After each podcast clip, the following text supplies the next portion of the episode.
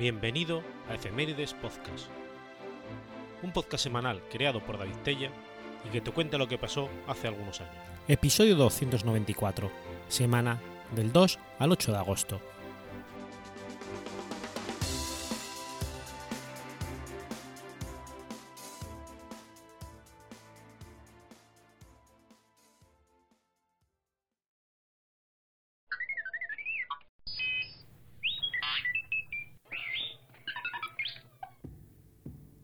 2 de agosto de 1876.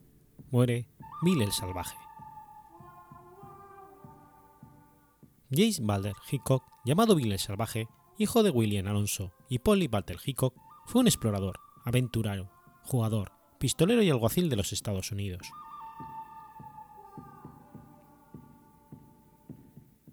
Will Bill Hickok nació con el nombre de James Balder Hickok en Homer, actualmente Troy Grove, Illinois, el 27 de mayo de 1837. Durante su niñez, la granja de su padre era una de las paradas del ferrocarril subterráneo, una red clandestina organizada para ayudar a los esclavos a escapar de las plantaciones del sur hacia estados libres. Allí aprendió a disparar, protegiendo con su padre la granja de los cazadores de esclavos. Hickok manifestó su habilidad para el tiro desde una edad muy temprana. 1855, con 18 años, Hickok se desplazó al territorio de Kansas a raíz de una pelea con Shell Hudson, que resultó con ambos contendientes cayendo a un canal. Pensando erróneamente que había matado a Hudson, Hickok huyó y se unió al ejército de vigilantes del Estado Libre del general Jim Lane. Allí conoció a un jovencísimo William Cody, quien con el tiempo sería conocido como Buffalo Bill. En aquel momento tenía 12 años y trabajaba como explorador para el ejército de Johnson en la guerra de Utah.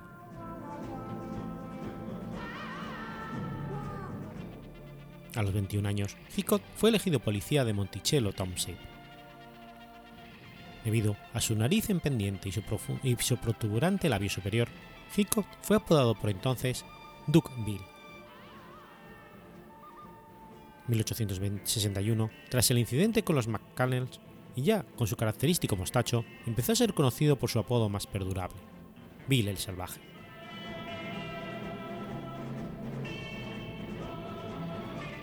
En 1857, Hickok reclamó una propiedad de 160 acres en el condado de Johnson, Kansas, donde junto a otros tres voluntarios fue elegido policía de Monticello Township, condado de Johnson, el 22 de marzo de 1858. Un año después, se unió a la compañía de transportes Russell, Waddell a Mayors, como conductor. Un año más tarde, fue gravemente herido por un oso y fue enviado a la estación de Rock Creek, en Nebraska, para trabajar durante su recuperación. En 1861 estuvo implicado en un tiroteo en la estación Rock Creek en el que se jugó la vida contra la banda de los McCannels, después de que David McCannels, su hijo William Monroe y dos granjeros llamados Jane Woods y James Gordon se presentasen en la estación para exigir un segundo pago debido a una ampliación de las instalaciones. El hecho es aún objeto de discusión, pero se conservan las actas del juicio en el que Hickok, el jefe de estación Horace Wellman, su mujer y un empleado fueron absueltos por actuar en legítima defensa. Según Joseph Rosa, el disparo que abatió al mayor de los McCannels procedía del interior del edificio. Se desconoce quién realizó ese disparo, pero Rosa señala que Wellman tenía más de un motivo para matar a McCannels, una teoría que está reforzada por el propio testimonio del hijo de McCannels. Había también una mujer en la casa, presumiblemente armada con una escopeta. McCannels fue el primer hombre que Hickok declaró haber matado en duelo. Más adelante y en varias ocasiones, Hickok tuvo que matar a algunas personas en duelo singular.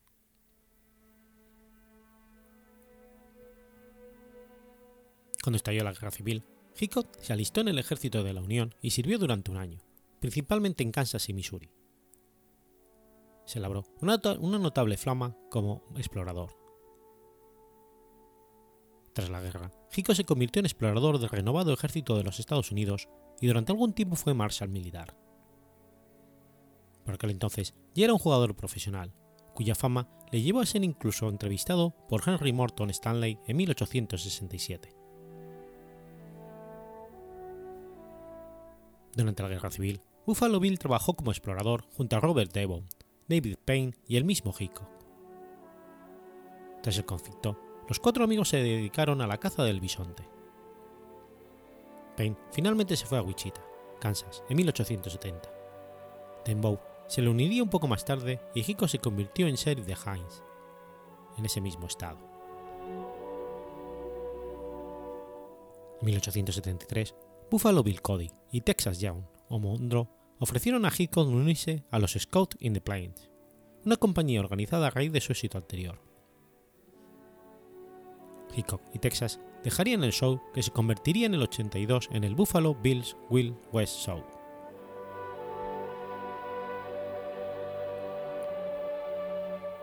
El 21 de julio de 1865, en la ciudad de Springfield, Hickok mató a David Todd Jr. en un duelo singular.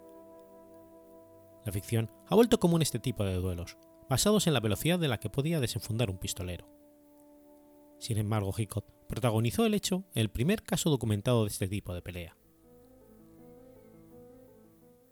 Hickok había conocido a David Todd a principios de 1865, jugando a las cartas en esa misma ciudad.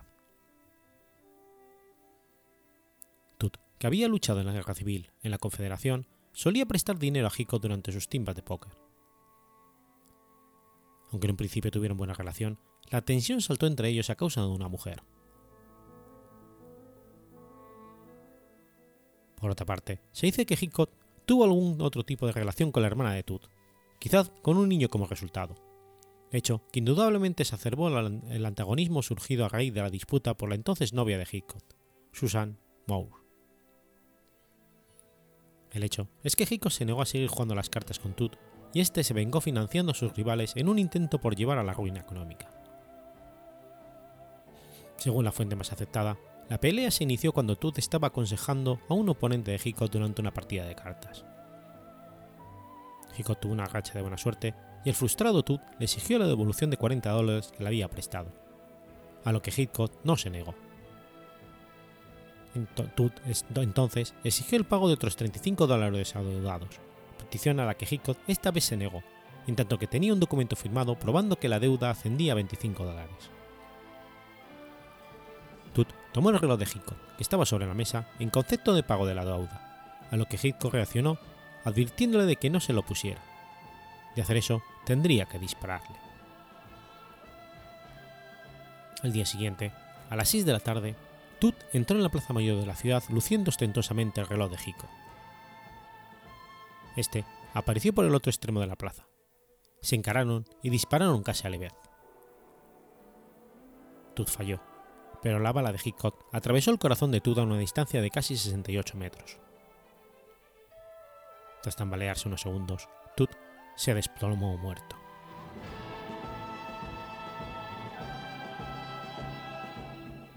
Hickok fue arrestado por asesinato dos días después.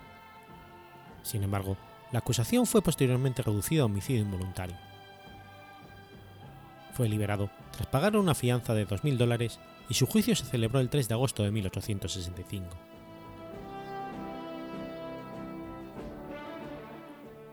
Al finalizar el proceso, el juez Sempronius Boyd dio al jurado ciertas instrucciones contradictorias. De un lado, declaró ante el jurado que la condena era la única opción posible dentro del marco de la legalidad. Sin embargo, poco después les dijo que podía aplicar la ley tácita de duelo justo y absolverle. El jurado declaró finalmente no culpable, un veredicto que no fue muy popular en aquel momento. Algunas semanas después, Hickok fue entrevistado por el coronel George Ward Nichols. La entrevista fue publicada en el Harper's New Monthly Magazine.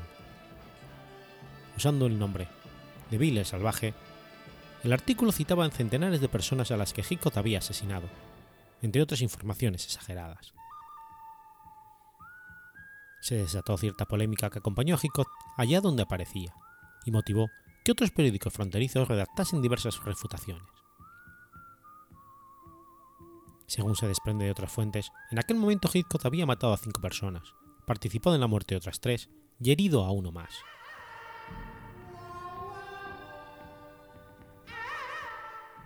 En septiembre de 1865, Hickok fue segundo en la elección de Marshall de Springfield.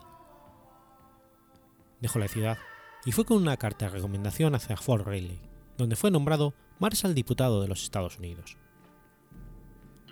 Era la época de las guerras indias, que tenían en la grande llanura su campo de batalla, por lo que Hickok actuó con frecuencia como explorador para el ejército del general Custer en el séptimo regimiento de caballería.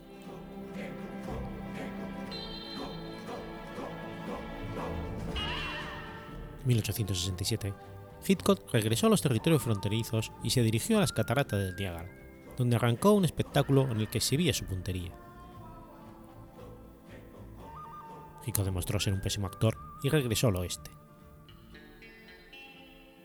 En 1868 presentó su candidatura para sheriff de Elwood County, pero fue derrotado por el soldado retirado Kingsbury. Finalmente, fue elegido sheriff de Ellis County, en el mismo estado, el 23 de agosto de 1869. En el primer mes de ejercicio, mató dos hombres en Hayes, Kansas. El primero fue Bill Murray, quien sorprendió a Hitchcock sin tiempo a desenfundar. Hitchcock dirigió la mirada detrás de su rival y exclamó: No disparéis, chicos, distrayendo momentáneamente a Marley y ganando el tiempo necesario para desenfumar y disparar. El segundo fue un vaquero local llamado Samuel Stronghold, que sacó su revólver después que Hitchcock en un salón en donde el vaquero estaba causando problemas antes de que se presentara el sheriff.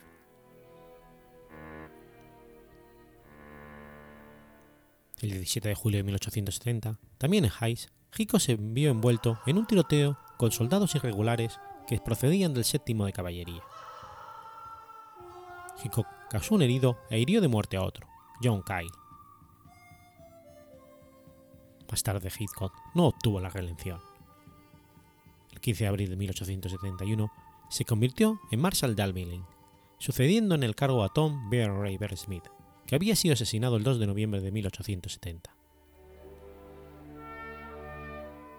De cualquier forma, Hitchcock confraternizó con el forajido John Wesley Harding, que pasaba por Albion en 1871.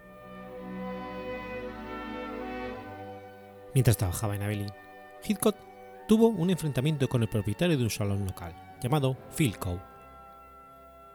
Coe había sido el socio empresarial de un conocido pistolero llamado Ben Thompson, siendo copropietarios del Bulls Head Salon local.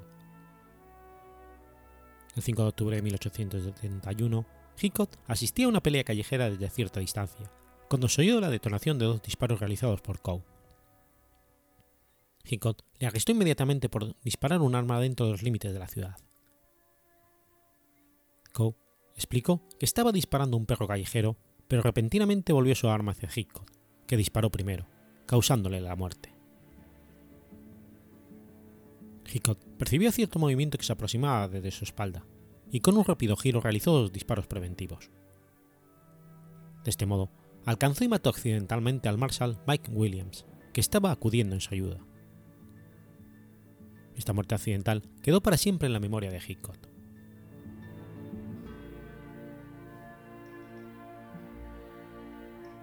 Las armas preferidas de Hitchcock eran un par de Colts 36 Navy Model de 1851 que llevó hasta el día de su muerte.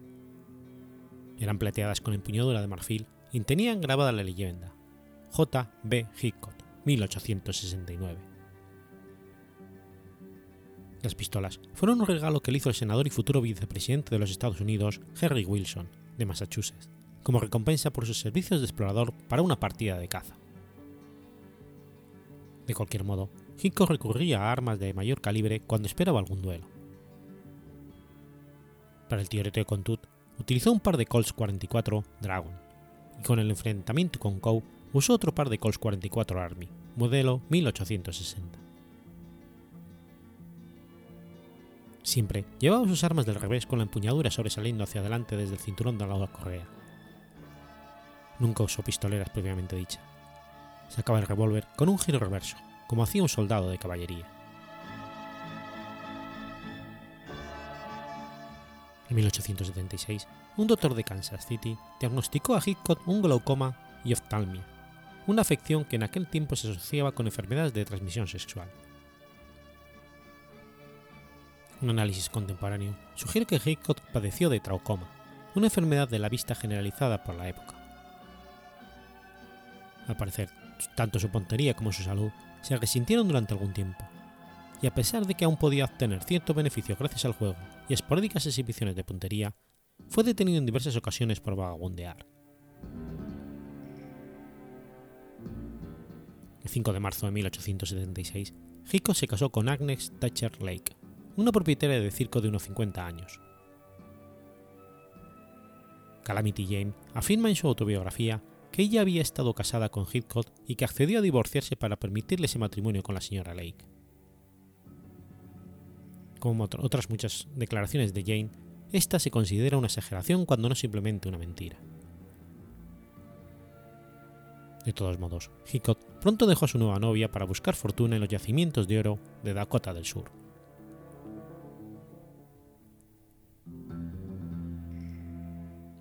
El 2 de agosto de 1876, queriendo jugar una partida de póker en el Nuttall Manse, el salón número 10 de Deadwood, en las Black Hills, Hitchcock no encontró un asiento en el rincón de la sala donde era habitualmente donde se sentaba, en previsión de un ataque por espalda. Por ello, Bill el salvaje se sentó de espaldas a una puerta, con otra delante. Esta aparente conducta paranoica estaba justificada. Un antiguo oponente de póker, Jack McCall, entró al poco por la puerta y le descerrajó un tiro con el revólver del calibre 50 en la cabeza. La leyenda dice que en aquel momento Hitchcock tenía dobles parejas de ocho y ases, mientras que la quinta carta no se conoce o no se había repartido aún.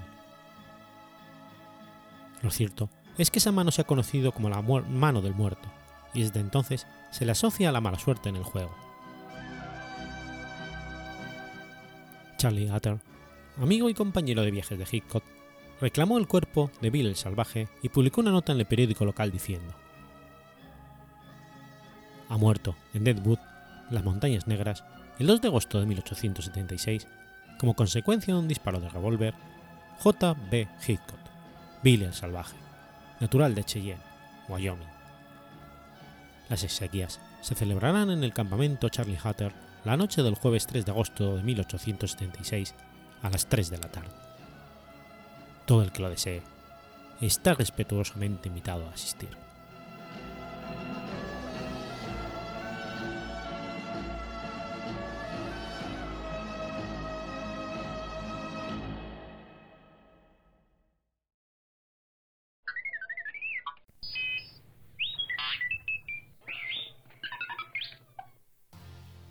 3 de agosto de 1645. Sucede la batalla de Nordlingen. La batalla de Nordlingen se libró en el sureste de Nordlingen, cerca del pueblo de Allerheim.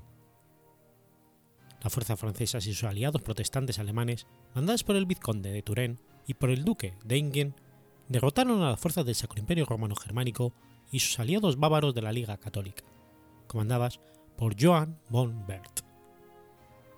Como consecuencia, Francia reforzó la conquista de Alsacia, que le fue confirmada en la paz de Westfalia, con excepción de la ciudad de Estrasburgo.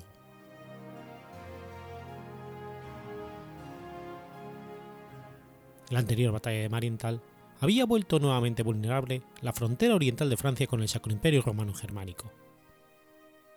Para conjurar el peligro, los franceses enviaron a Conde, que hizo frente al enemigo en la llanura de Norlinger el 4 de agosto de 1645. En medio de la llanura de Norlingen, una de las mayores de Franconia, se encontraban dos colinas, separadas entre sí unos cientos de metros. La primera, Pineberg, era escarpada, y en la segunda, Allerheim, se alzaba un castillo. Entre ambas se hallaba el pueblo de Allerheim. El jefe bávaro, Frank von Mercy, se había fortificado en ella tras la victoria de Marienthal. Von Mercy contaba unos efectivos de 15.000 soldados y 28 cañones. El ejército francés, por su parte, tenían unos similares, 17.000 soldados e igual número de piezas de artillería que el enemigo. Conde decidió asaltar las líneas enemigas, pese a hallarse fortificadas y a las dudas del vizconde de Turena, que mandaba a la izquierda del ejército francés.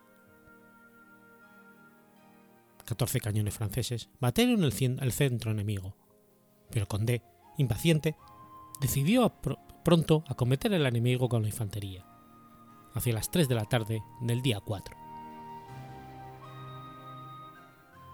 Los franceses tomaron las primeras defensas del pueblo, pese al castigo de la artillería enemiga, que los bombardeaba tanto desde el propio pueblo como desde los flancos.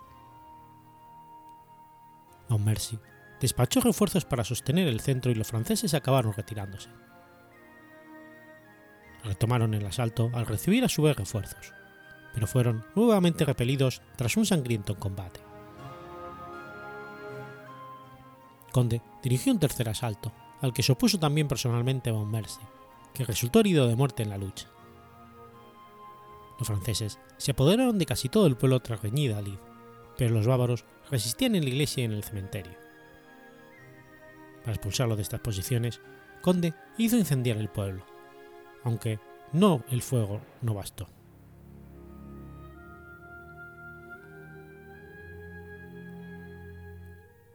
Conde se unió entonces a Turena en el asalto por el flanco izquierdo a la colina de Beningberg, pero el asalto fue rechazado por el enemigo. Conde optó entonces por emplear la reserva, las tropas de Weimar y Hesse, que lograron apoderarse de la colina y poner en fuga a los bávaros que la defendían. A continuación Conde volvió sobre el pueblo, consiguiendo esta vez rendir los núcleos aún en poder del enemigo. En la derecha francesa, por el contrario, los bávaros habían desbaratado a los franceses. Johann von Bert, que mandaba a la izquierda bávara, dudó entonces sobre si atacar el centro enemigo, tras recibir la noticia del descalabro del flanco izquierdo y la muerte de von Mercy. Finalmente, optó por retirarse a Allerheim y después a Donaberte. 4.000 bávaros muertos y 2.000 fueron hechos prisioneros por los franceses en la batalla. Perdieron también 15 cañones. Los franceses, por su parte, tuvieron un número similar de muertos y heridos, 4.000. Conde hizo enterrar a Mercy en el mismo campo de batalla con honores militares.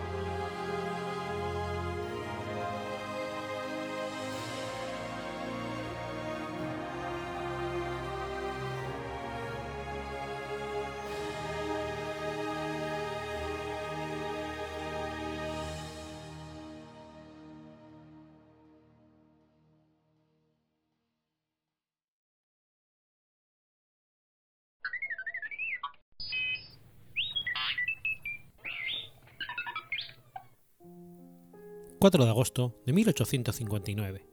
Nace Knut Hamsun.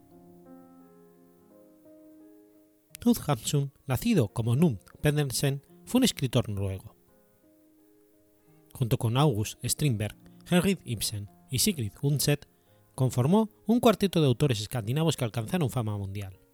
Sin embargo, la popularidad de la que gozaba antes de la Segunda Guerra Mundial se vio mermada a los ojos de los aliados debido a su apoyo al régimen nazi y a la figura de Adolf Hitler. Su obra, que le valió el Premio Nobel de Literatura en 1920, es considerada una de las más influyentes de la novela del siglo XX.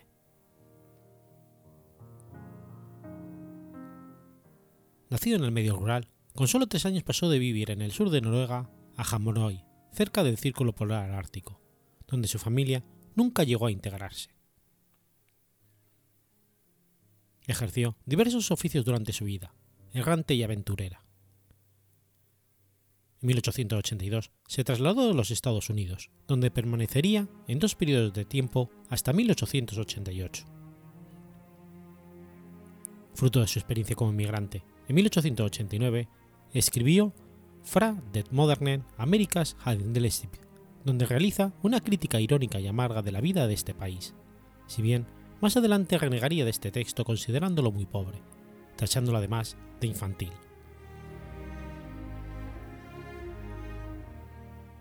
El joven Hampson tenía inclinaciones anarquistas pero con un matiz antigualitario y racista.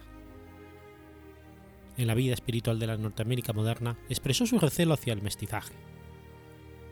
Los negros son, y seguirán siendo negros, una incipiente forma humana de los trópicos, órganos rudimentarios en el cuerpo de la sociedad blanca. En vez de fundar una élite intelectual, Estados Unidos ha establecido un criadero de mulatos. En 1888 escribió la novela que le abriría las puertas de la fama, Sult, narración con rasgos autobiográficos que trata la historia de hambre, pobreza y camino de la locura de un periodista acosado por los importantes desajustes físicos y psicológicos. La obra empezó a publicarse en 1888 anónimamente, en la publicación periódica New Hort. En varios aspectos, esta novela presagiaba los escritos de Frank Kafka y otros novelistas del siglo XX, que exploraron la locura de la condición humana contemporánea. Desde su publicación, ha sido una de las novelas más influyentes de su siglo. Después de la Segunda Guerra, Boer adoptó puntos de vista cada vez más conservadores. Llegó a ser conocido como defensor de Alemania y la cultura alemana, así como un oponente del imperialismo británico y la Unión Soviética. Su vida, como dice Lars Frod Larsen, abarcó desde el tiempo de los carromatos hasta el de la bomba atómica. Alcanzó los 92 años de edad y sintió desde muy joven este impulso irrefrenable que enfoca todos los esfuerzos vitales hacia un fin huidizo. Quería ser escritor.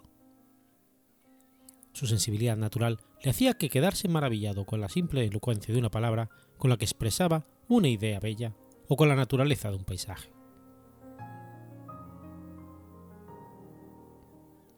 Su admiración por la vida bucólica y su rechazo a la gran ciudad lo llevarían a pasar grandes etapas de su vida en una cómoda cabaña del bosque, donde además apenas dejaba entrar a su mujer cuando estaba escribiendo. Este entorno inspiró algunas de sus grandes obras, como Pan o La bendición de la tierra, que le pusieron en las manos del Nobel de Literatura en 1920. Pero nada saciaría su ansia por escribir, deseo que expresaba constantemente. Durante las dos guerras mundiales expresó públicamente su simpatía por Alemania. Su simpatía estaba muy influida por el impacto que la guerra Boer, considerada por Hamsun como un acto de opresión británica hacia un pueblo pequeño, así como por su aversión al idioma inglés y disgusto con los Estados Unidos. Durante los años 30, la mayoría de los periódicos y partidos políticos noruegos derechistas eran simpatizantes en diverso grado de los regímenes fascistas de Europa, y Hamsun fue un destacado defensor de esos puntos de vista. Hanson era favorable a la creación de una gran confederación de pueblos germánicos y estuvo a favor de la invasión de Europa por parte de Hitler, con manifiesto en multitud de artículos de prensa, favorables no solo al Tercer Reich. En 1943, Hamsun envió su medalla del Premio Nobel como regalo a Joseph Goebbels, su biógrafo, Torkid Hansen, lo interpretó como parte de una estrategia para conseguir una audiencia con Hitler, audiencia que consiguió. Durante esta, se quejó del administrador civil alemán en Noruega, Joseph Terbonen, y pidió su destitución, así como que los ciudadanos noruegos encarcelados fueran liberados, lo que irritó enormemente a Hitler. Otto Dietrich escribe la reunión como el único momento en que otra persona metió baza en una conversación con Hitler. Dietrich atribuye la causa a la sordera de Hamsun y apunta que Hitler tardó tres días en superar su enfado. En otras ocasiones, Hamsun también ayudó a noruegos encarcelados por actividades de resistencia y por tratar de influir en la política alemana en Noruega.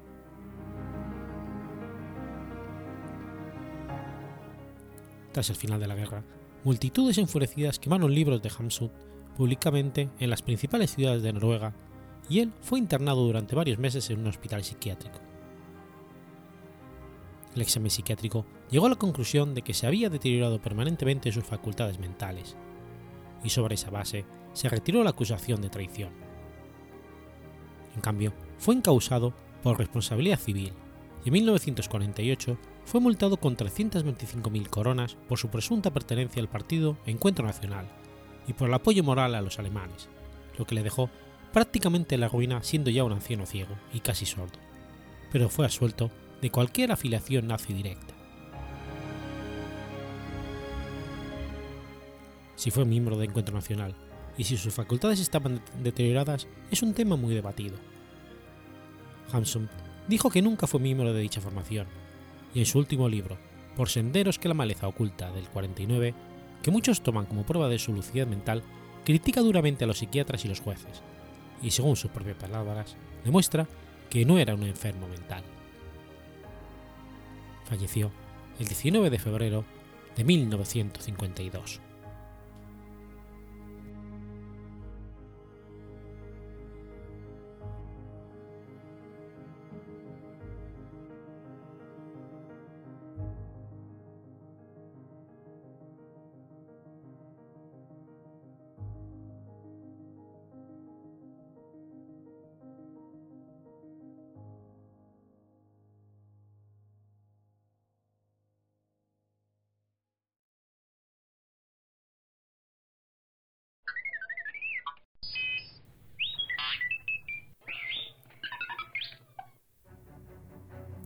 Agosto de 1862.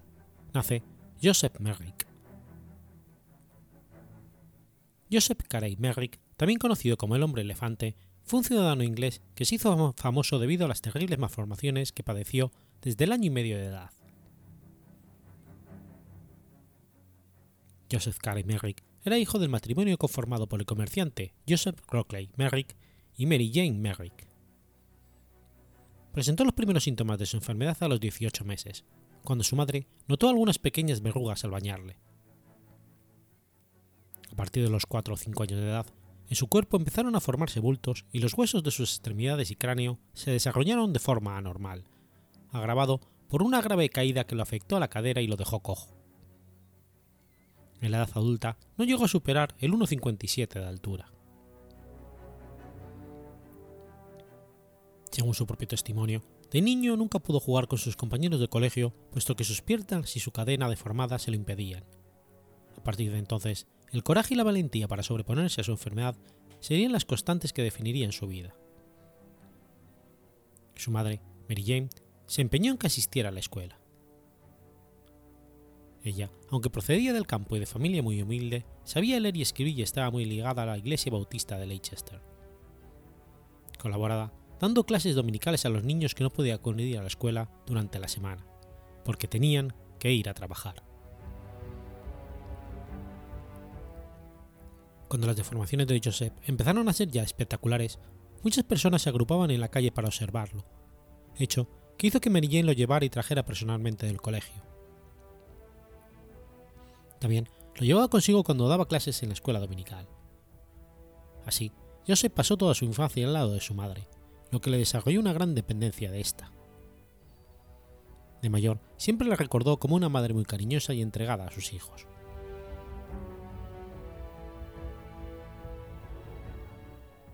El padre Joseph, que siempre se había ganado la vida como cochero, abrió hacia 1870 una pequeña mercería que regentó junto a su mujer hasta el 73, año en que ella falleció a causa de bronconeumonía. Según Joseph, ese fue el peor suceso de su vida, incluso peor que su enfermedad, ya que junto con su madre se iba la única persona que le había demostrado amor verdadero y le había cuidado. Se quedó totalmente solo y en este punto es cuando empezaron sus mayores padecimientos. Poco tiempo después, su padre volvería a casarse con una viuda que tenía dos hijos. Con ello, sus desgracias se recrudecieron, entrando así en una de las etapas más infelices de su vida, ya de por sí trágica. Su madrastra y hermanastros no lo aceptaron, y además de las vejaciones continuas que le propinaron, e ignorando todas las dificultades que le ocasionaban sus deformidades, le exigieron que trabajase y ganase dinero para contribuir al sustento de la familia. Le reprochaban continuamente que se escudaba en sus malformaciones para no tener que trabajar. Joseph recordaba que su madrastra solía quitarle el plato de comida cuando todavía estaba medio terminar, recriminándole que con lo poco que aportaba al hogar, lo que se había comido ya era mucho más de lo que merecía. Ante la insistencia de la madrastra, y gracias a la colaboración de su tío Charles Merrick, consiguió emplearse en una fábrica de cigarros. En ella estuvo trabajando durante dos años, hasta que su gigantesca y deformadísima mano derecha le impidió seguir atando hojas, y consecuentemente lo despidieron.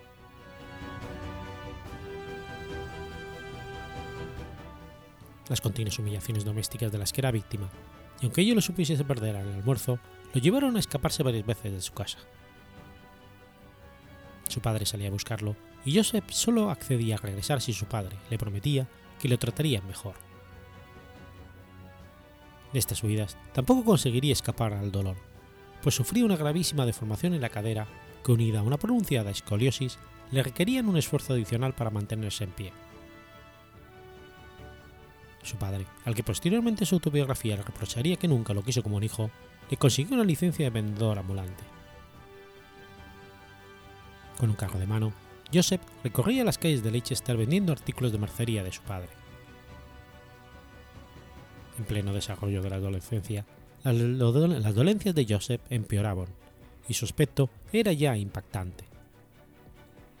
Su imagen ya causaba sorpresa y evidentemente su labor como vendedor fue un fracaso total.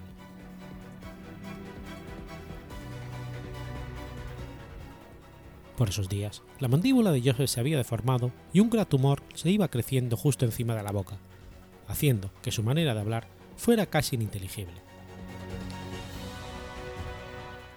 Al final de su vida, Merrick describiría en ese nuevo periplo por las calles de Leicester a niños y mayores que se apiñaban a su alrededor gritándole e insultándolo. Al no vender nada, en su casa las cosas no mejoraron, y a veces Joseph daba a su padre el dinero que le daban para el almuerzo haciéndolo pasar como si fuera dinero obtenido de las ventas. Así que prefería pasar el día sin comer antes que soportar la reprimenda de su madrastra.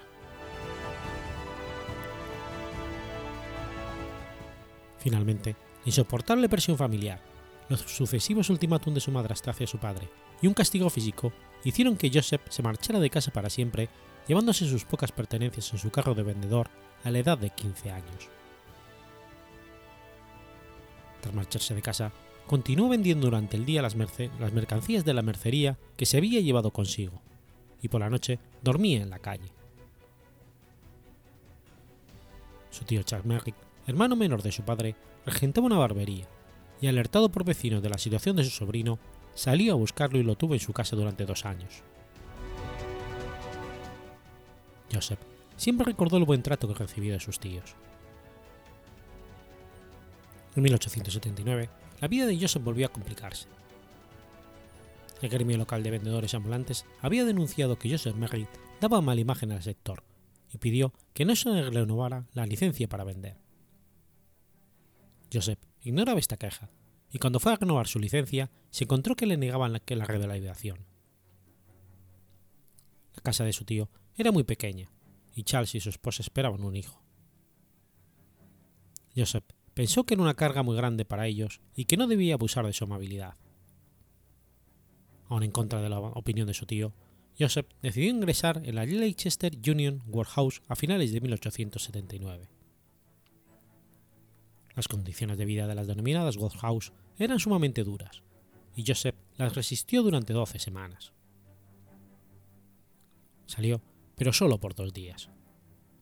Cuando se dio cuenta que jamás encontraría trabajo como una persona normal, tuvo que regresar y permaneció allí durante cuatro años.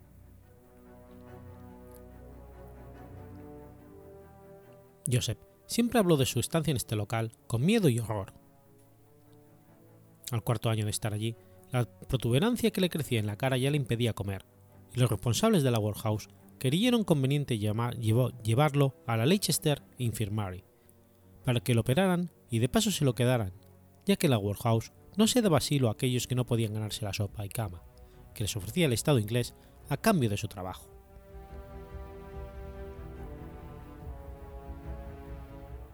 En Leicester Infirmary le operaron de la protuberancia en forma de trompa de elefante que dio origen a su apodo.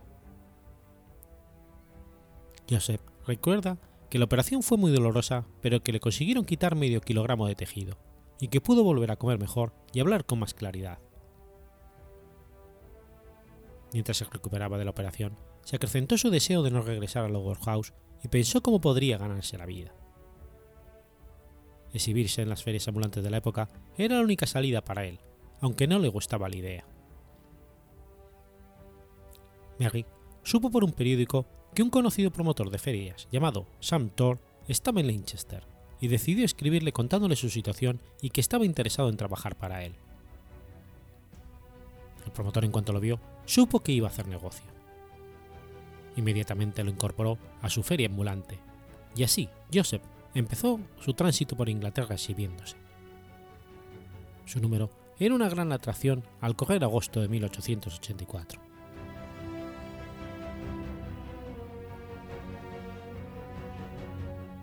De Santor pasó a la tienda de curiosidades del empresario Tom Norman. De su etapa en las ferias ambulantes no tenía un mal recuerdo e incluso llegó a hacer amistades con otros compañeros de trabajo. Con Tom Norman llegó a Londres a finales del 84. Norman tenía un local frente al Royal London Hospital, donde sirvió a Joseph durante unas semanas. Cuando descubrió que debido al tamaño de su cabeza debía dormir sentado a riesgo de despertar con el coño roto, Norman le encargó a un carpintero una cama especial para él. Fue por ese tiempo que el médico Frederick Treves vio a Joseph por primera vez debido a una recomendación de unos estudiantes de medicina que conocían su interés por todo lo relacionado con las enfermedades deformantes. Treves quedó fuertemente impactado con el aspecto de Joseph Merrick y solicitó a Tom Norman que le dejase hacerle un reconocimiento médico. Treves observó a primera vista que Joseph había sido operado de la cara, puesto que le notó la cicatriz y el queloide consiguiente que se le había formado sobre el labio superior. Treps dio una, una, tarjeta de visita a Tom Norman que le permitiría poder entrar en el hospital sin cita previa y sin preguntas. Gracias a esta tarjeta, Tom Norman llevó a Joseph Merritt discretamente al hospital y allí Treps lo tuvo varios días haciendo los reconocimientos y lo mostró a la comunidad científica del hospital y otros centros médicos, quedando patente que la enfermedad era incurable y que no se podía quedar en el establecimiento. Según Norman, después de dos o tres veces, Mary le dijo que no quería volver, porque se había sentido como un animal en un mercado de ganado. Durante ese tiempo, Joseph, por timidez, miedo y porque no se le expresaba bien debido a su boca deformada, no mantuvo casi conversaciones con Treves. Tal fue su mutismo que Treves pensó que, que tenía retraso mental, aunque ello no era cierto.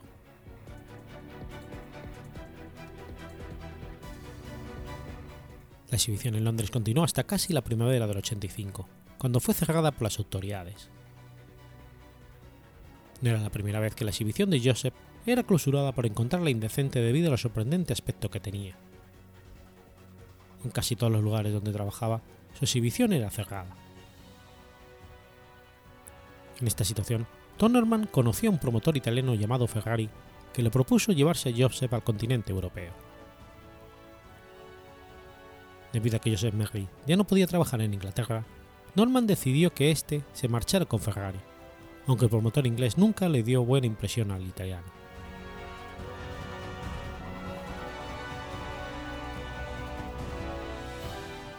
Era costumbre por entonces que los promotores guardaran las ganancias de sus atracciones, así que Norman le dio las 50 libras que Joseph había ganado sin que éste protestara. Ferrari y Joseph se embarcaron rumbo a Bélgica en junio del 86. Lo que ambos no esperaban es que en Europa las leyes acerca de la exhibición de personas con deformidades eran muy severas. Las exhibiciones de Joseph eran cerradas a los pocos días de ser abiertas, no teniendo casi ganancias ni para sustentarse. Yendo de ciudad en ciudad, perseguidos por las autoridades, llegaron a Bruselas. Allí Ferrari abandonó a su suerte a Joseph llevándose las 50 libras que Merrick había ganado tras dos años de trabajo.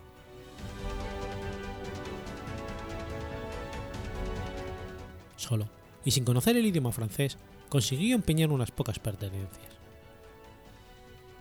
Con gran dificultad llegó a Ostende, donde compró un pasaje para regresar a Inglaterra. Tuvo problemas para que le dejaran embarcar, ya que un capitán no lo quiso en su barco. Logró al fin que le dejaran subir en otro navío, pero bajo la condición de que no se mezclara con el resto de los pasajeros.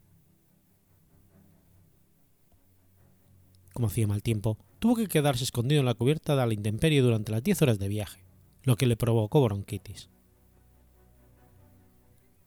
Atracó en la ciudad de Dover, donde tomó un tren hacia Londres. En el tren también procuró subir un vagón vacío y se escondió en un rincón para no ser observado, a la vez que evitar un tumulto.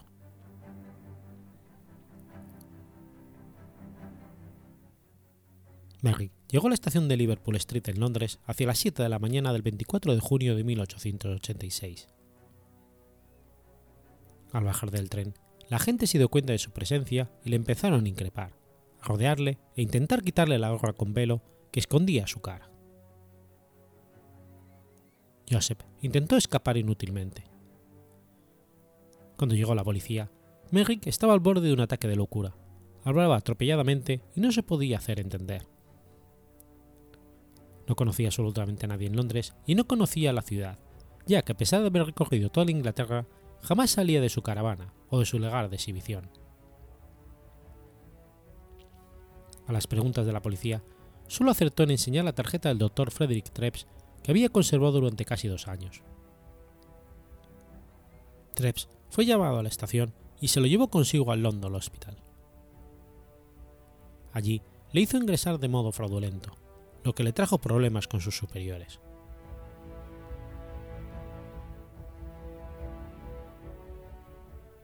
El director del hospital entendió la situación de Joseph, pero el London Hospital no aceptaba por entonces enfermos crónicos. Se consideró la posibilidad de enviárselo a algún otro asilo, pero todos lo rechazaron. Joseph Merry sugirió que lo mandasen a las instalaciones de un faro marítimo o un asilo para ciegos, y pidió reiteradamente que no lo mandaran a una workhouse. Según Treps, sentía pánico ante la idea de poder volver a una institución semejante. El solicitar ir a un faro era porque en ese momento Joseph tenía un auténtico pánico a la gente, y el ir al asilo de ciegos era para poder relacionarse con gente sin angustia de que lo vieran, y así lo trataron con normalidad. Sin embargo, el director del hospital tuvo la idea de insertar un anuncio en la prensa solicitando ayuda económica para poder hacer un fondo para Joseph, y así justificar el poder tenerlo alojado de por vida. La respuesta de la alta sociedad inglesa fue un éxito. Se recibieron cuantiosas sumas de dinero. Solucionado el tema económico, se habilitaron algunas habilitaciones para que Joseph, que se convertirían en su último hogar. El joven hijo del carpintero encargado de los arreglos lo acompañó, a veces tocando el violín. Cuando adquirió confianza, a veces audazmente se alejaba de sus aposentos para explorar el hospital. Pero las enfermeras al descubrirle le regresaban a sus habitaciones, temiendo que pudiera asustar a otros pacientes. A Treves le preguntaban sobre el mundo real y cuando le, cuando le expresó su deseo de ver un hogar como los de las novelas de Jane Austen, Treves lo llevó a su casa, invitándolo a tomar el té con él y su esposa.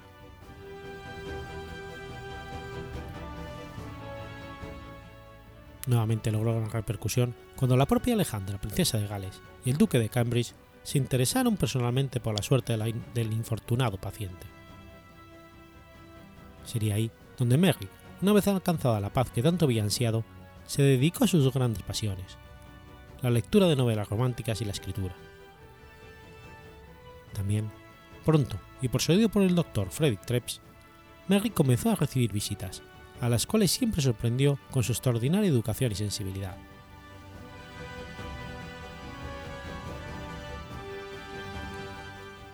En la mañana del 11 de abril de 1890, a los 27 años de edad, Joseph Gary Merrick fue encontrado muerto en su cama. Treps, tras un examen, concluyó que murió de asfixia al quedarse dormido. La cabeza de Merrick era enorme y solo con esfuerzo conseguía mantenerla erguida. Su desmesurado peso y tamaño impedían que Merrick pudiese dormir tumbado, obligándolo siempre a que lo hiciese sentado en una posición especial. De otra forma, las deformidades le comprimían la tráquea y le dificultaban gravemente la respiración.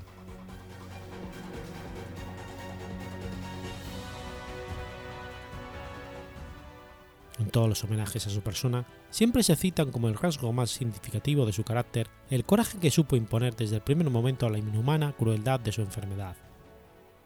Tampoco dejó de maravillar a sus interlocutores el trato dulce y educado que dispensaba, así como la sensibilidad especial con la que Merrick solía teñir sus impresiones. Llegó a trascender ampliamente el episodio en el que ya al final de su vida, después de que una mujer le diera por primera vez la mano, Merrick se deshiciera y rompiera a llorar por la intensa emoción que le produjo no sentirse rechazado. Sentimiento al que habría que unir la especial admiración que siempre sintió por el sexo femenino.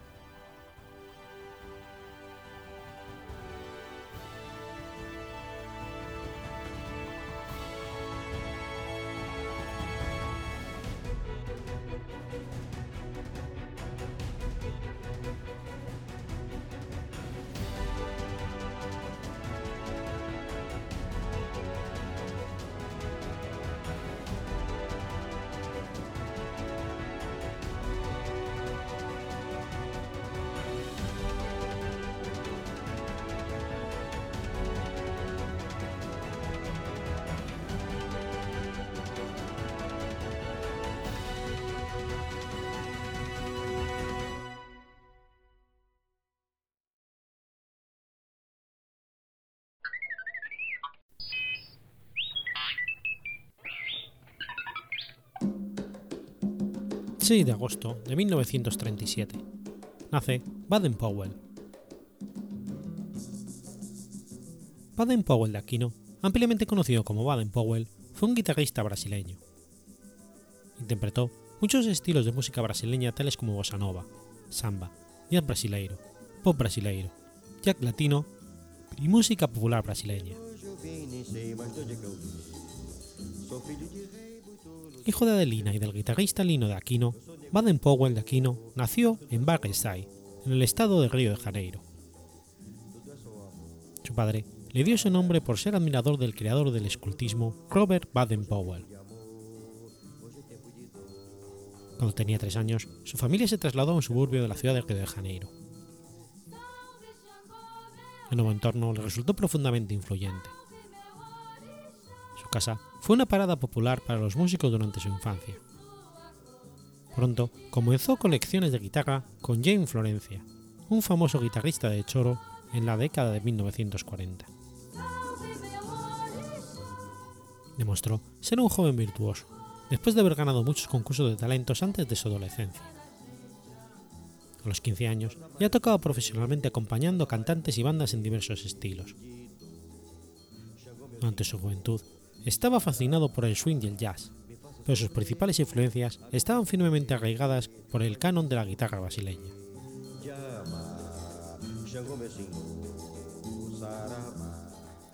En 1955, Powell ejecutaba en la orquesta Steve Bernal en la, en la Boyd Plaza, antes de convertirse en el guitarrista del grupo Hotel Plaza Trio. Powell recomendó a Luis Pariño para tocar el bajo, así como al cuarto miembro del trío, Claude Suárez, la voz.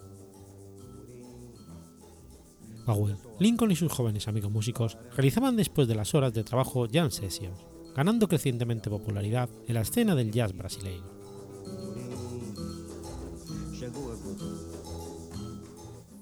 Powell logró ampliar su fama en 1959 al convencer a Billy Blanco, un consolidado cantante y compositor, para poner letra a una de sus composiciones de Powell. El resultado se llamó Samba Triste y rápidamente se convirtió en un gran éxito. Esta ha tenido gran cantidad de versiones realizadas por numerosos artistas, entre ellos Stan Getz y Charlie Byte.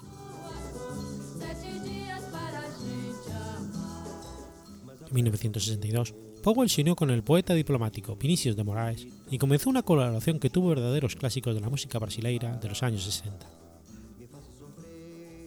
Aunque la bossa nova fue el sonido predominante de la época, la asociación Baden-Vinicius trascendió la moda de entonces con sonidos sincronizados de formas afro-brasileiras, tales como candomblé, umbanda y capoeira, con las formas de samba de Río de Janeiro. El resultado fue un LP en 1966 bajo el nombre Os Afrosambas de Baden Vinicius. Durante esos años estudió armonía avanzada con Moacir Santos y realizó grabaciones independientes en Brasil con los sellos Elenco y Forma, así como con el sello francés Barclay y el sello alemán MPS Saba. Además, era el guitarrista de Casa Elenco y el show de él y Regina en televisión. En 1968 se unió al poeta Paulo César Piñeiro y produjo otra serie musical de inspiración afro-brasileña lanzada en el 70 como Os Cantaores de la Piña.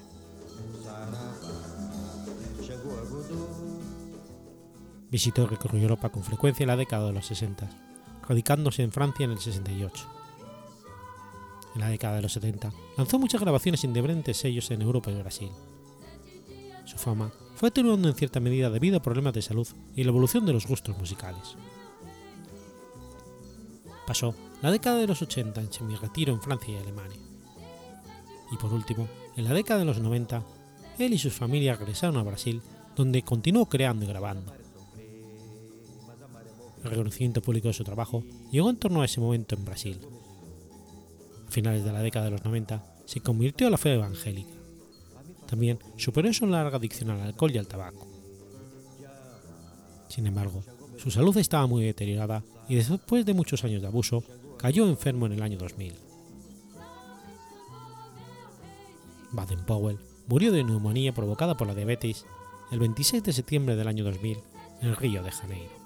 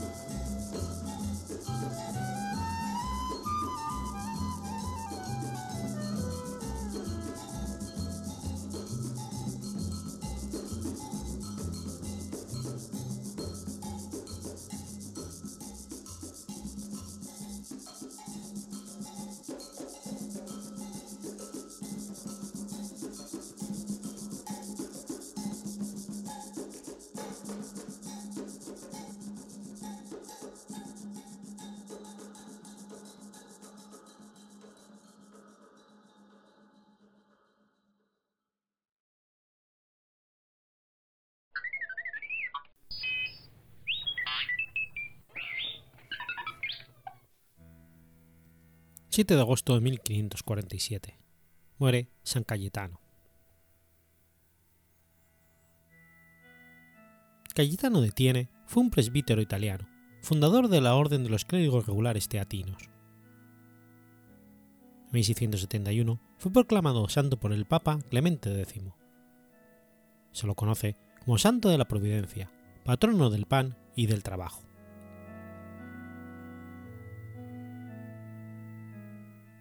Nació en Vicenza en el siglo XV. Pertenecía a la familia de los condes de Tiene.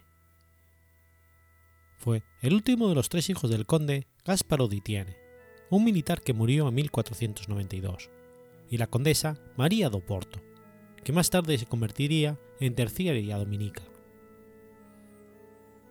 Recibió el nombre de Cayetano en honor a un tío recién fallecido que era un canónigo docente del derecho en la Universidad de Padua, que había nacido en Gaeta. Cayetano En 1504 obtuvo el doble doctorado en Derecho Civil y Canónico por la Universidad de Tiene. En 1506, a los 25 años de edad, gracias a las relaciones de sus tíos, tuvo la oportunidad de ser nombrado protonotario apostólico en la corte del Papa Julio II, en Roma. Desde este puesto, ayudó a reconciliar a la Santa Sede con la República de Venecia. Se retiró de la vida cortesana en 1513 y fundó la Sociedad de Sacerdotes y Prelados, llamada el Oratorio del Amor Divino. Fue ordenado sacerdote dos años después. Trabajó como confesor. En 1522 retornó a su ciudad, Vicenza. En Venecia fundó el Hospedale degli Incurabili, un hospital para enfermos incurables. En 1516, Martín Lutero luchaba en Alemania contra el comercio de indulgencias, lo que terminaría dividiendo a la Iglesia. Algunos sacerdotes, equivocadamente, tenían la idea de que podían vender indulgencias y habían convencido a sus feligreses de que cualquier persona podía comprarlas, ya fuera para sí misma o para un pariente muerto que permanecía en el purgatorio. Cayetano dedicaría su vida a luchar contra la reforma protestante. En el año 1524 fundó la Orden de los Teatinos junto con el obispo Juan Pedro Carafa, que más tarde sería elegido papa con el nombre de Pablo IV. A ellos se le sumó Bonifacio di Colli y también Paulo Cosiglieri. La Orden de los Clérigos Regulares fue aprobada por Clemente VII el 24 de junio de 1524 y confirmada definitivamente en 1532. Cayetano estaba convencido de que la Iglesia necesitaba luchar contra la reforma y servir a los más pobres. Por ello, la fundación de los clérigos regulares tenía como objetivo renovar el espíritu y la labor misionera de los sacerdotes. A esta orden se le llamó los teatinos por el nombre latino de la ciudad de Chieti, la ciudad de la que era obispo Carafa. Tenían como regla no poseer ni pedir nada debían vivir únicamente de las limonas que los fieles les ofrecían espontáneamente. Para paliar las necesidades de los pobres, fundó la organización de beneficencia Monte di Pieta, que posteriormente se convirtió en el Banco de Nápoles, como una alternativa a los usureros. En Venecia se asoció con un miembro de una asociación Amor Divino que trabajaba en el Hospital de los Incurables, Jerónimo Emiliani, noble veneciano que después de una juventud aventurera decidió en 1531 dedicarse a los pobres y huérfanos, a quien ayudó a fundar otra orden de clérigos regulares, la Orden de los Padres Somascos.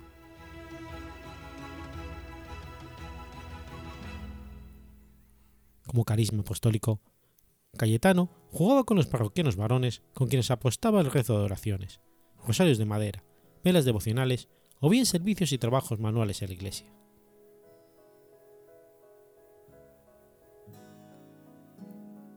Falleció siendo el superior de su orden en Nápoles.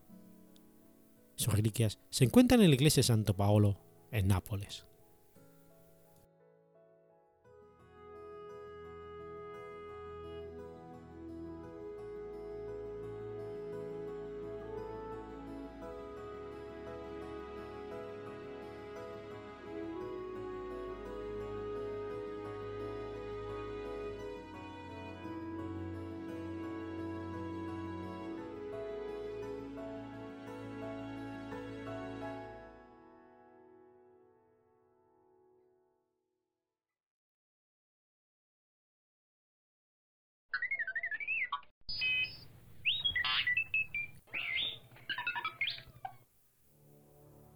8 de agosto de 1938. Comienza la construcción del campo de concentración de Mauthausen. El campo de concentración de Mauthausen fue un grupo de campos de concentración nazis situados en torno a la pequeña empresa y cantera de la población de Mauthausen, en Austria, a unos 20 kilómetros de Linz.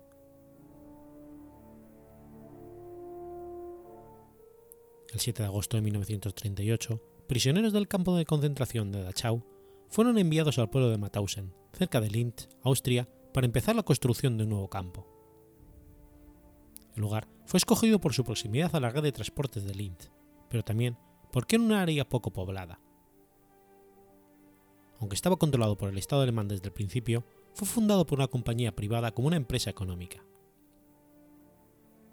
El propietario de la cantera, Graben, que estaba por todo Mauthausen, era una compañía d'Est, dirigida por Oswaldo Bord, que era un oficial de alto rango de las SS, que compró las canteras desde Viena y empezó la construcción del campo de Mauthausen.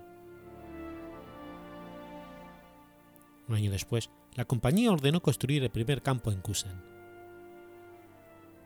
El granito extraído de las canteras había sido utilizado para pavimentar Viena, pero las autoridades nazis planearon una completa reconstrucción de las principales ciudades de Alemania, de acuerdo con los planos de Albert Speer y otros arquitectos de la arquitectura nazi, para la que precisaban grandes cantidades de granito.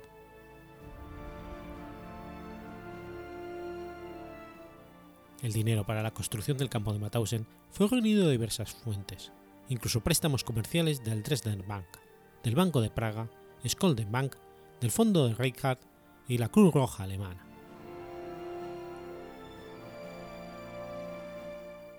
Mauthausen sirvió en un principio como campo de prisioneros para criminales comunes, prostitutas y otros criminales incorregibles. El 8 de mayo del 39 se convirtió en un campo de trabajo para el encarcelamiento de prisioneros políticos. A finales del 39, el campo de Mauthausen, con su mina de granito de Wiener Graben, estaba saturado de prisioneros. Su número había crecido de 1080 a finales del 38 a 3000. Sobre esa época, comenzó a construirse un nuevo campo en Gusen, a unos 4 kilómetros y medio. El nuevo y su cantera Kansterhofen fueron acabados en mayo del 40. Los primeros prisioneros fueron trasladados a los dos primeros barracones el 17 de abril del 40, mientras que el primer transporte de prisioneros llegó el 25 de mayo. Al igual que Mauthausen, el de Gusen utilizaba a los prisioneros como esclavos en las canteras de granito, aunque también los alquilaba a negocios locales. En octubre del 41, algunos barracones fueron separados del subcampo de Gusen con alambre de espino y se convirtieron en un campo de trabajo de prisioneros de guerra aparte. Este campo albergaba un gran número de prisioneros de guerra, la mayor parte oficiales soviéticos. En el 42, la capacidad de producción de Mauthausen y Gusen había llegado a su límite. Gusen fue ampliado para incluir el depósito central de las SS, en el que numerosos bienes robados de los territorios ocupados eran almacenados y enviados a Alemania. Las canteras y negocios locales necesitaban constante mano de obra mientras que más y más alemanes se alistaban en la Bismarck. En marzo del 44, el antiguo depósito de las SS fue convertido en un nuevo subcampo, el Gusen II. Hasta el final de la guerra, el depósito fue un campo de concentración improvisado. El campo tenía de 12.000 a 17.000 presos, privados de las necesidades más básicas. En diciembre del 44 se puso en funcionamiento otra parte de Gusen en la cerca de Ludwig. En ese lugar, partes de una infraestructura de una fábrica fueron convertidas en un tercer subcampo, Gusen III. El aumento del número de subcampos no podía absorber el incipiente número de presos, que llevó a la superpoblación en todos los barracones de todos los campos y subcampos de Mauthausen-Gusen. De finales del 40 al 44, el número de presos por litera ascendió de 2 a 4.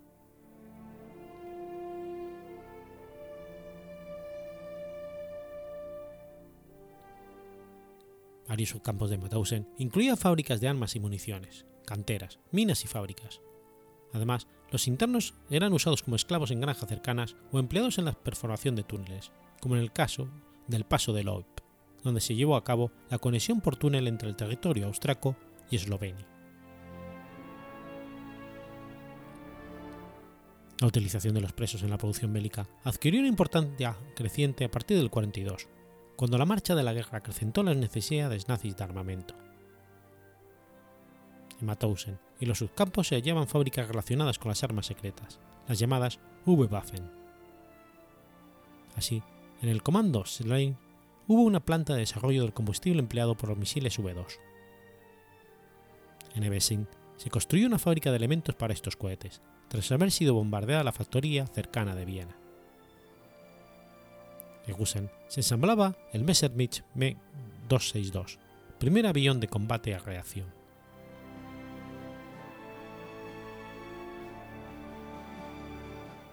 Desde el 6 de agosto de 1940, republicanos españoles provenientes de los Stalags, campos de prisioneros de guerra, fueron transferidos a este campo. Se trataba de exiliados que tras salir de España en el 39 habían sido encuadrados en el ejército francés y que en el momento de la invasión de Francia por la Wehrmacht fueron capturados por los alemanes. Entre el 40 y el 45 pasaron por Mauthausen y sus campos unos 7.200 españoles, de los cuales fallecieron 5.000.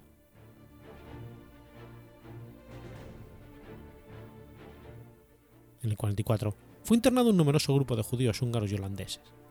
La mayor parte murió a consecuencia de los trabajos forzados y las nefastas condiciones, o fueron arrojados por la cantera de Mauthausen. Durante los meses finales de la guerra, 20.000 prisioneros de otros campos fueron llevados al complejo. Se estima que unos 235.000 presos pasaron por los campos y subcampos de Mauthausen. La mayor parte fue obligado a trabajos forzados en la cantera de granito Widengraven. Unos 122.000 fueron asesinados. Las condiciones de vida eran sórdidas, todos fueron mal alimentados y las enfermedades sin una asistencia médica apropiada causaban estragos.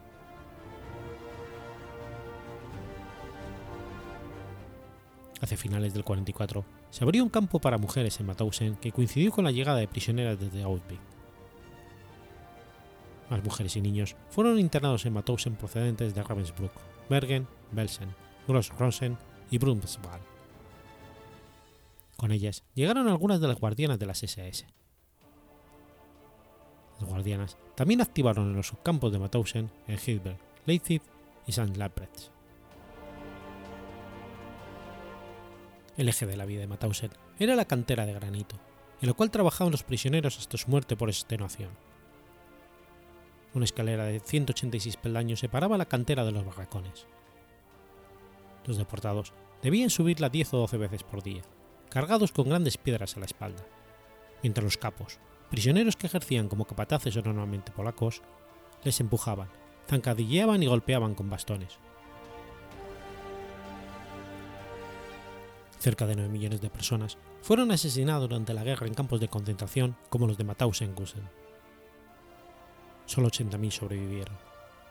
Las SS, antes de retirarse el 4 de mayo del 45, trataron de destruir pruebas, incluso la documentación sobre los presos. Por ello, solo 40.000 víctimas han sido identificadas.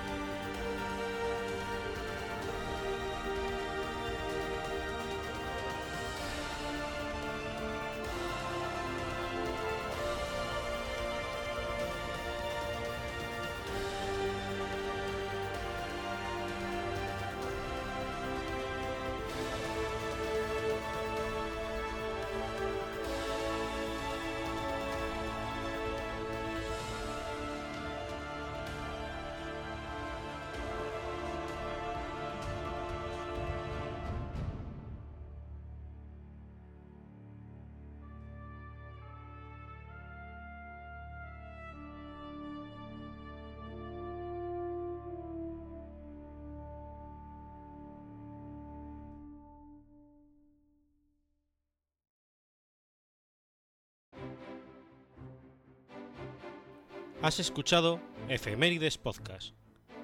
Si quieres ponerte en contacto conmigo, puedes hacerlo por Twitter a la cuenta arroba efemeridespod o mi cuenta personal, arroba telladavid. o por correo electrónico a la dirección efemeridespod.gmail.com. También puedes visitar la página web efemeridespodcast.es. Y recuerda que puedes suscribirte por iTunes y por iBox, y tienes un episodio nuevo cada lunes.